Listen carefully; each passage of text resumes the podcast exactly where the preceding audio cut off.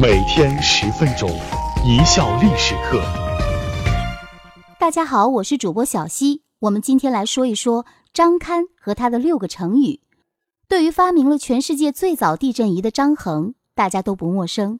张大科学家也算是世界级的科学家了，一生涉猎极广，在当时的天文、地理、数学、文学等多个领域都取得了首屈一指的成就。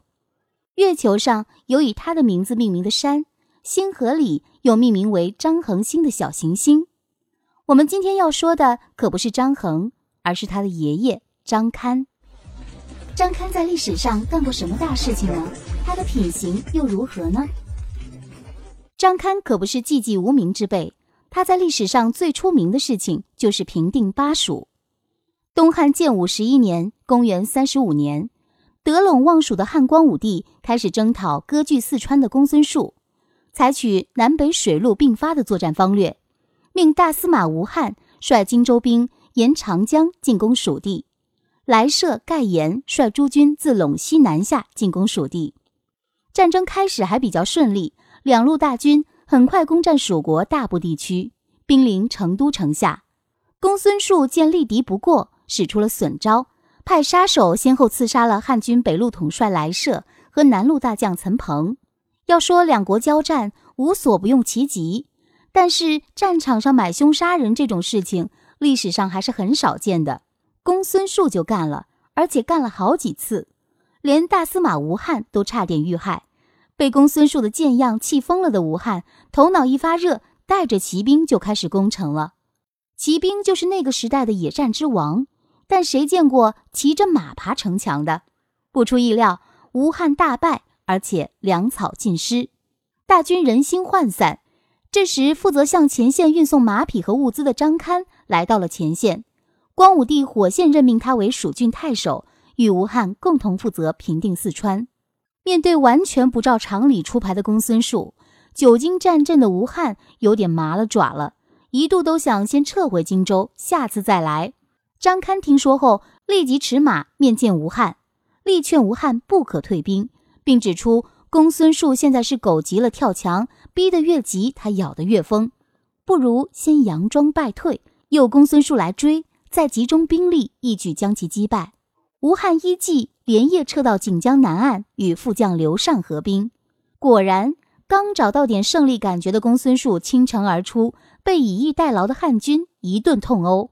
败逃回成都的公孙述从此龟缩不出。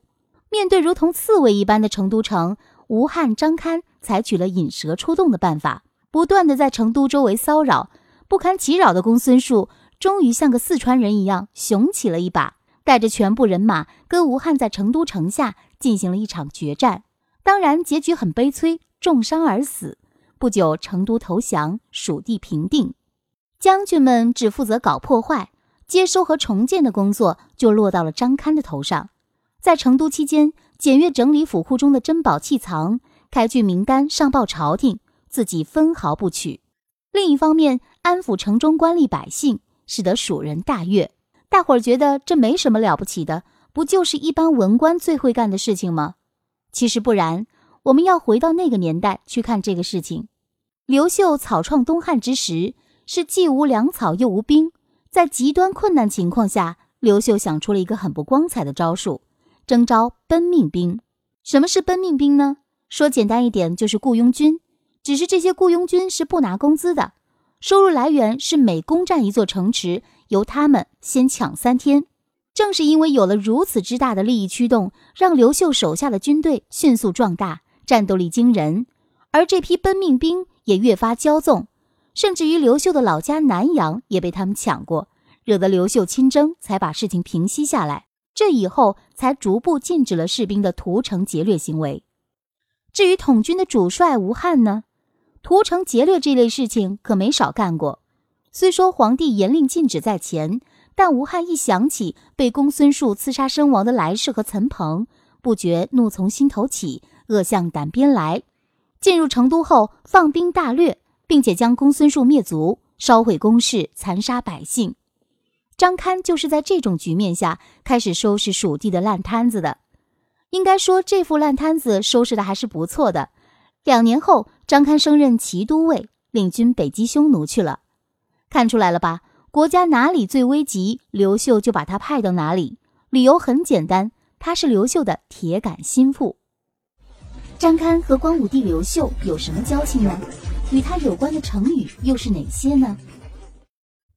张堪跟刘秀是老乡，都是南阳人。张堪自小家庭富足，但很小就父母双亡，是个孤儿。好在他爹留下一笔数百万的资产，从小就胸有大志的张堪却将这笔巨资悉数赠予了侄子。张堪跟刘秀还是校友，都是长安太学的毕业生。十六岁那年，张堪前往长安求学，史书称其智美行丽，加上天资聪慧，张堪被长安的儒生们称作圣童，名气之大，就连还在河北逃难的刘秀都听说了。光武帝登基后，经由中郎将来西的举荐，刘秀便将张堪拜为郎中。在连升三次后，张堪登上了谒者之位，就是皇帝心腹中的心腹。担任谒者，也就意味着。随时准备堪当重任，发现了吧？在古代也是讲究一起同过窗，大家是老乡这一套的。张心腹就这样被送到了与匈奴对战的前线。骑都尉在东汉是很高的军职了，掌管着东汉御林军羽林骑。张堪没有辜负光武帝的众望，在高柳地区大败匈奴，而后又被任命为渔阳太守，成为汉朝抵御匈奴的第一道防线。在张堪担任渔阳太守期间，匈奴发上万骑兵来袭，张堪只率数千骑兵，便给匈奴迎头痛击，打得匈奴仓皇而逃。张堪在任八年，匈奴不敢再来侵犯边塞。在做好国土防御的前提下，张堪还不忘搞点地方建设。有个传说，有一次太守张堪率军追击匈奴，追至胡奴山时，正逢连日阴雨而被困山前。军粮无法送达，将士们饥饿难耐。这时，伙夫给张堪端来一碗大米粥。张堪却说：“若士兵们都饿死了，那将军活着还有什么用？”说完后，一怒之下将那碗粥摔向山石。就在那一瞬间，整座胡奴山突然金光闪现，顷刻间便布满了黄澄澄的稻穗。将士们纷纷摘取稻米充饥，直到三天后，军队运来粮草。周围的百姓听闻后。也纷纷来摘取稻米留作种子，却没有一个人知道该如何种植。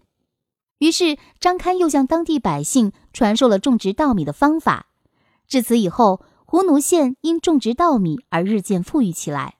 故事虽是后人编造的，但张堪教民种植稻米却是有史记载的。《后汉书》中提到，张堪在渔阳任上时，下令在胡奴地区开垦稻田八千余顷。教民耕植，劝民耕种，以致殷富。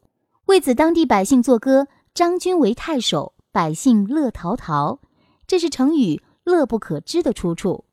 后来，光武帝在询问各郡官吏吏治情况时，蜀郡季历反显向皇上讲述，张堪从前担任蜀郡太守时，恩威并施，清正廉洁。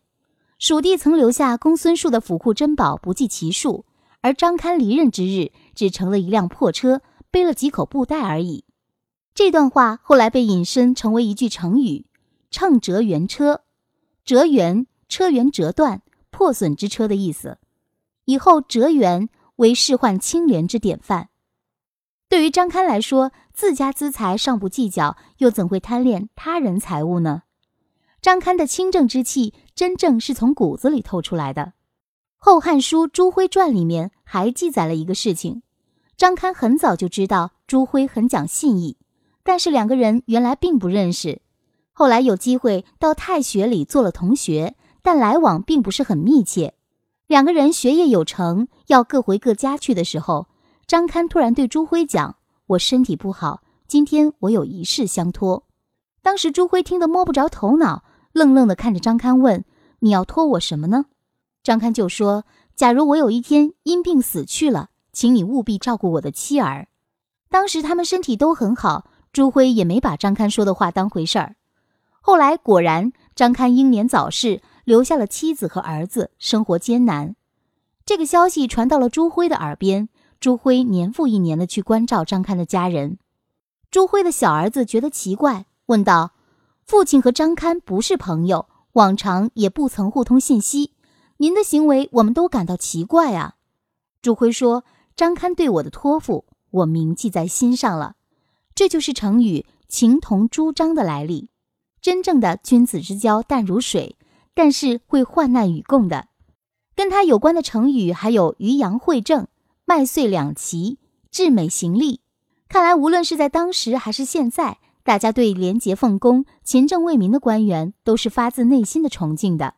感谢大家的收听，本作品由一笑而过工作室出品。